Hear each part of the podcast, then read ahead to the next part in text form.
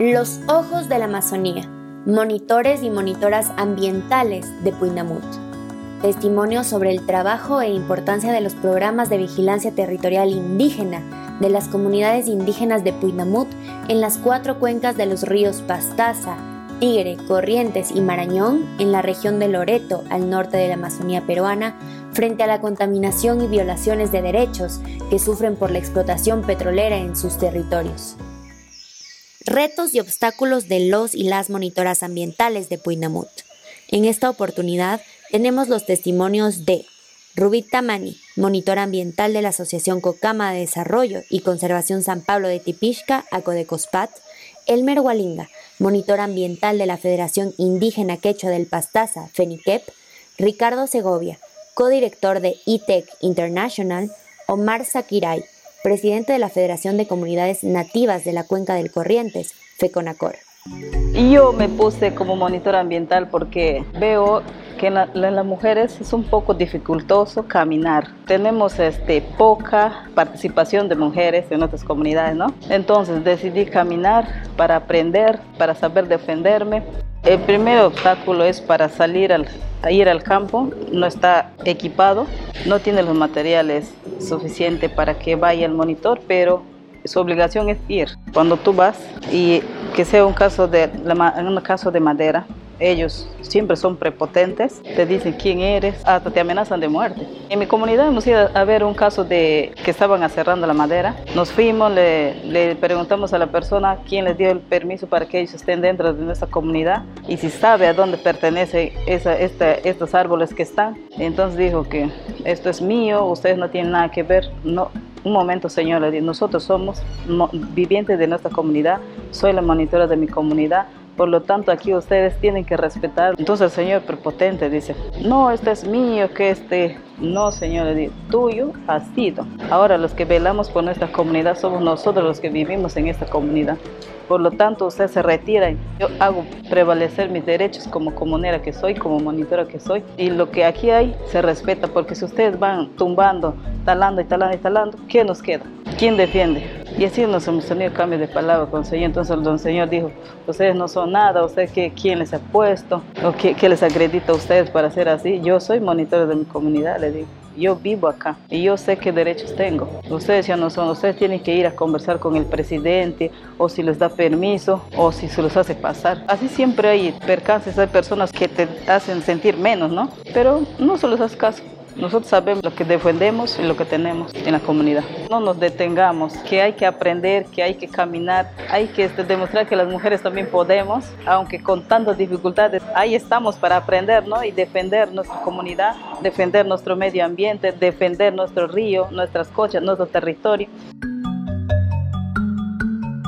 Los principales retos que tiene el monitor es la comunicación. No es tan fácil informar de la distancia que yo estoy para llegar de repente a, informar directamente a la, a la, ciudad. Esa dificultad tenemos de la comunicación que sea más rápida desde mi punto de donde estoy trabajando para comunicarnos directamente en, un corto este tiempo para poder hacer llegar las informaciones de qué ha ocurrido y cómo se, se ha dado estos motivos. En un principio, cuando la ex concesionaria que era Plus Petrol, ahí hemos tenido muchas luchas, nos han amenazado hasta de muerte, nos han amenazado hasta de encarcelarnos por hacer la publicación de estas fotos o videos, nos han amenazado en quitarnos nuestros equipos de trabajo, nuestras cámaras.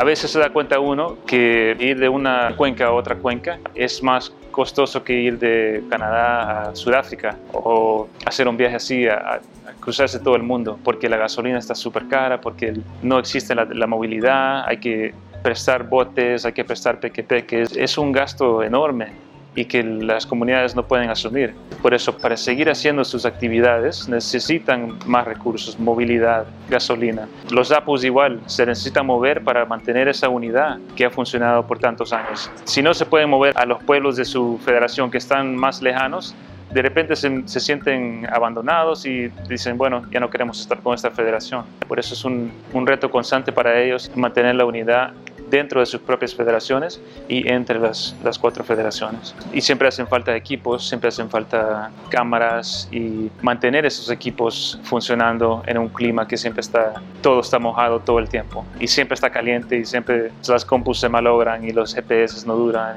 Estos monitores siempre, como son seleccionados por sus comunidades, es un proceso que, que siempre resulta la mayoría del tiempo en, en personas que son bien comprometidas en su trabajo que están, hacen el trabajo a veces mal pagado, a veces gratis, pero siempre están ahí marchando por la selva buscando dónde está la contaminación, buscando evidencias para poder vincularlo con su movimiento político y exigir al Estado que se limpie los territorios. Siempre es un proceso manejado por ellos. Ellos deciden dónde es el rumbo y nosotros siempre viendo cómo hacemos simplemente una herramienta para que hacer ese rumbo un poco más fácil, un poco más eficiente. Ya existe muchísimo conocimiento dentro de las comunidades, conocimiento ecológico, arqueológico, hidrológico, pero no usan las mismas palabras que los científicos que vienen de afuera. ¿Cómo transmitimos esa información al Estado, a las empresas petroleras, a las ONGs? Que ese conocimiento ya existe, solo que no existe el, el idioma para transmitir esa información. Por eso siempre estamos diciendo a los, a los, monitores, ustedes son los expertos acá, ustedes son los expertos de sus territorios, sus animales, sus peces, sus ríos. Solamente le estamos dando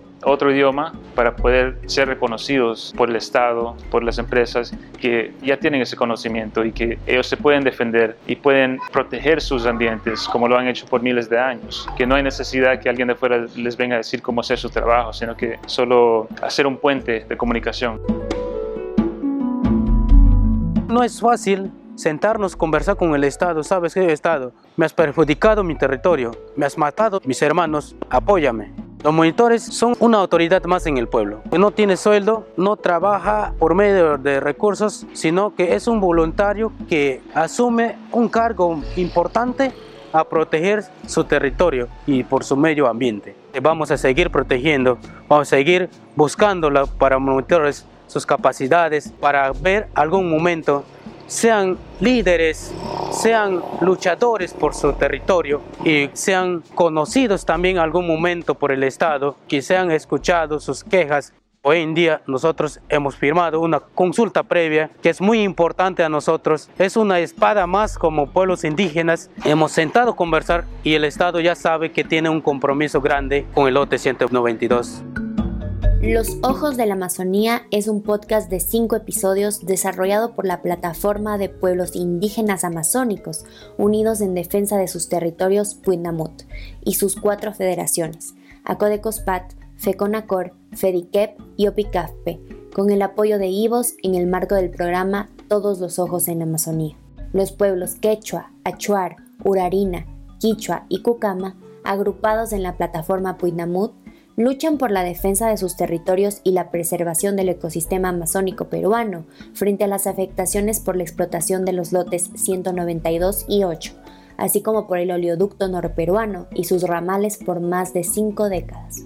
Para conocer más, visita www.toamazonia.org y www.observatoriopetrolero.org.